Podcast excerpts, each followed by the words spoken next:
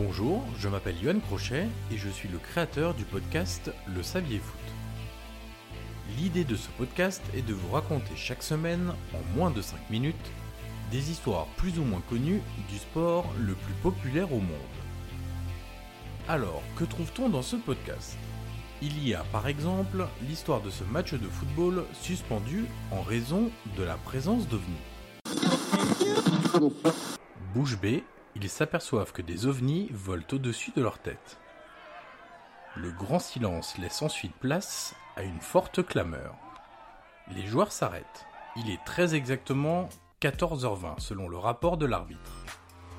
Et les 22 acteurs se rendent compte que des objets non identifiés survolent la pelouse. Pas mal, non?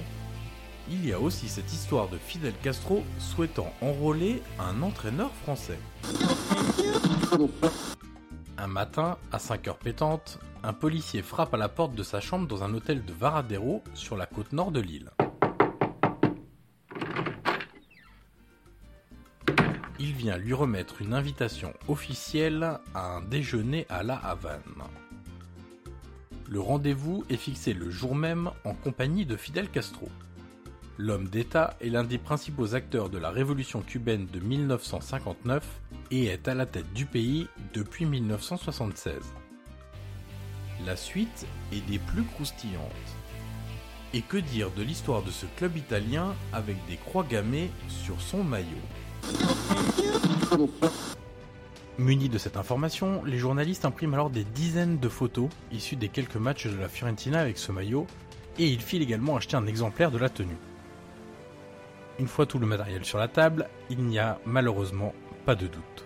Et ce que les journalistes voient est absolument consternant. Ce design créé par un programme informatique avec différents traits et formes géométriques comporte bien le symbole utilisé par le régime nazi, un svastika. Encore plus troublant, cette forme est inclinée de 45 degrés comme les représentations sur les drapeaux et autres symboles nazis sur les épaules, sur le torse ou près du col, le svastika est présent partout. Allez hop, un petit point Godwin dans le teaser, ça ne mange pas de pain. Et si on mettait maintenant un peu de talon aiguille et de latex dans ce teaser Comme avec cette histoire grecque.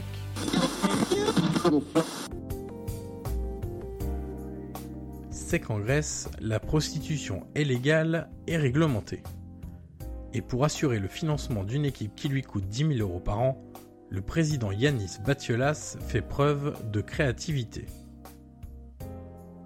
Malheureusement, le football amateur a été abandonné par presque tout le monde, déplorait-il auprès de l'agence Associated Press. C'est une simple question de survie. Deux maisons closes acceptent de financer l'équipe au travers d'un contrat de sponsoring maillot. Les tenues du club arborent donc les logos Villa Erotica et Soulas House of History, des noms des deux établissements de prostitution. En cette période de fête, méfiez-vous de ce que vous mangez et de ce que vous buvez. Simple conseil d'amis.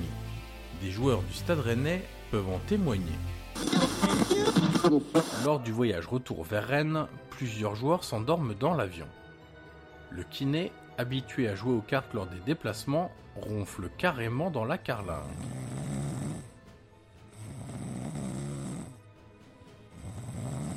Le lendemain matin, les joueurs sont envoyés faire des analyses médicales. Le verdict est sans appel. Empoisonnement généralisé et attribué au jus d'orange consommé à l'hôtel pendant la collation. Des ovnis, des nazis, des communistes ou encore une affaire d'empoisonnement non, ce n'est pas vraiment le scénario du prochain OSS 117. Toi, tuer mon frère Gsta Tu vas mourir Excusez-moi, je... Ah Mon Suisse Le ski Ah, Gstaad Mais un extrait des petites histoires du football du podcast Le Saviez Foot.